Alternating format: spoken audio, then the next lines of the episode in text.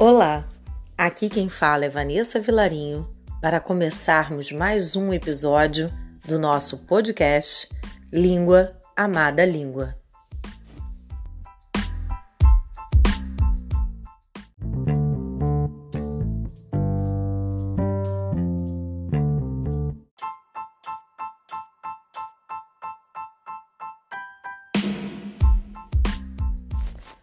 Será com a canção Não Identificado de Caetano Veloso que nós vamos falar a respeito dos termos integrantes de uma oração.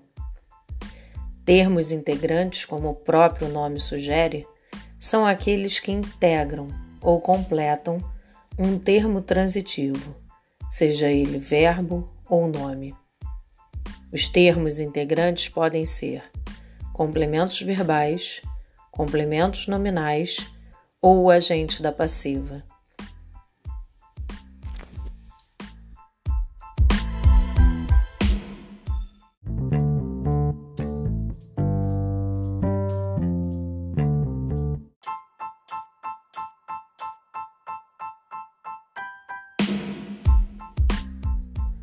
Complementos verbais, objeto direto. Objeto direto é o termo que completa um sentido de um verbo transitivo direto. Normalmente não vem regido de preposição. Podem exercer a função de objeto direto um substantivo ou expressão substantivada, pronomes oblíquos, qualquer pronome substantivo, numeral ou ainda uma oração. O objeto indireto, termo que completa um sentido do verbo transitivo indireto, vem sempre regido de preposição. A preposição que introduz o objeto indireto são a, de, em, para, com, por. O objeto indireto pode ser representado por um substantivo pronomes substantivos, numerais ou também uma oração.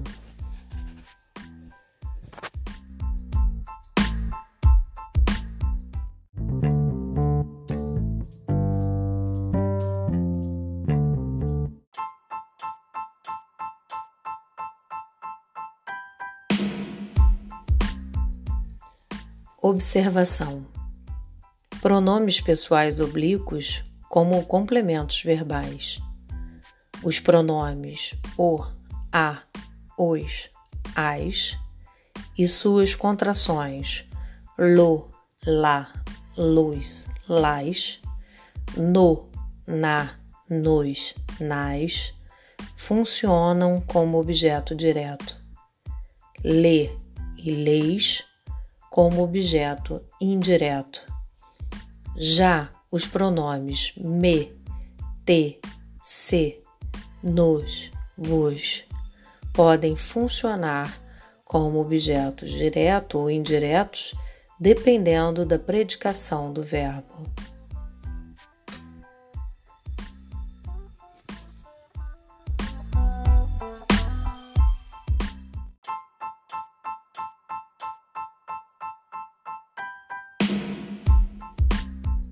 Exemplos: Em vou fazer uma canção para ela, se identificarmos a locução verbal vou fazer e fizermos as perguntas necessárias para achar o seu complemento, teremos quem vai fazer fará algo.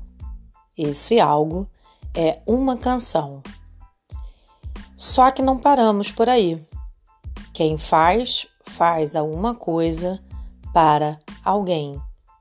Então, na verdade, esta locução verbal exige ou pede dois complementos: o objeto direto, uma canção, e um objeto indireto, o para ela. Outro exemplo: não ali. Quem ler, ler algo. Esse algo é um objeto direto, sendo representado pelo pronome oblíquo a. Em entreguei-lhe a canção. Quem entrega, entrega algo a alguém, sendo esse ler um objeto indireto.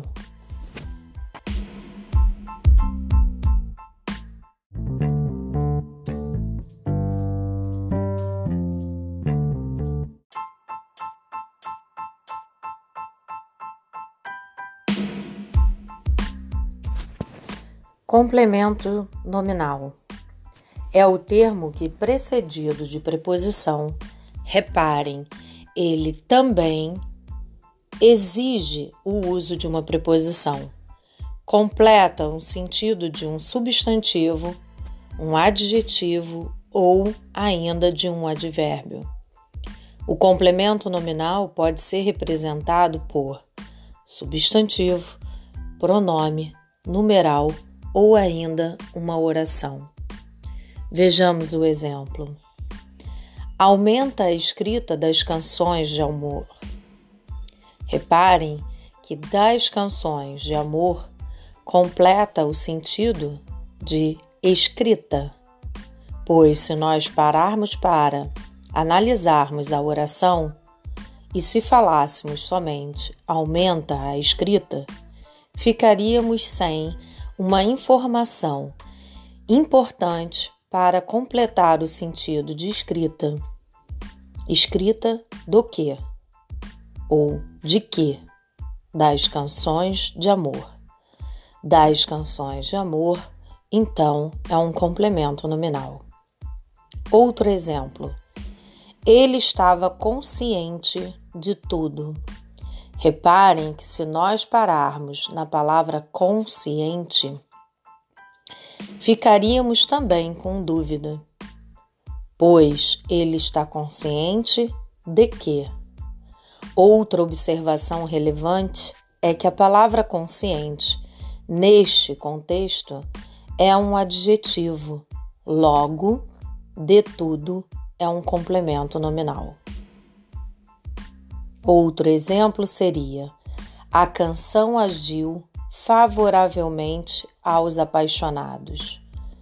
Aqui, o termo favoravelmente é o nosso nome transitivo. Reparem que se também parássemos nele, não teríamos a consciência ou o sentido completo da oração, pois ficaríamos na dúvida: a canção agiu favoravelmente a quem? Aos apaixonados, então, é um complemento nominal. Reparem também que favoravelmente é um advérbio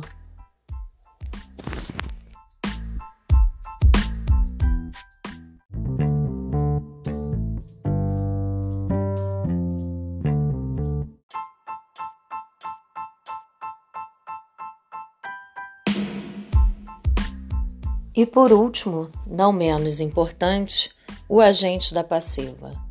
Agente da passiva é o termo que indica o ser que pratica a ação quando o verbo está na voz passiva. Vem também sempre regido por preposição, a preposição por e rarissimamente pela preposição de.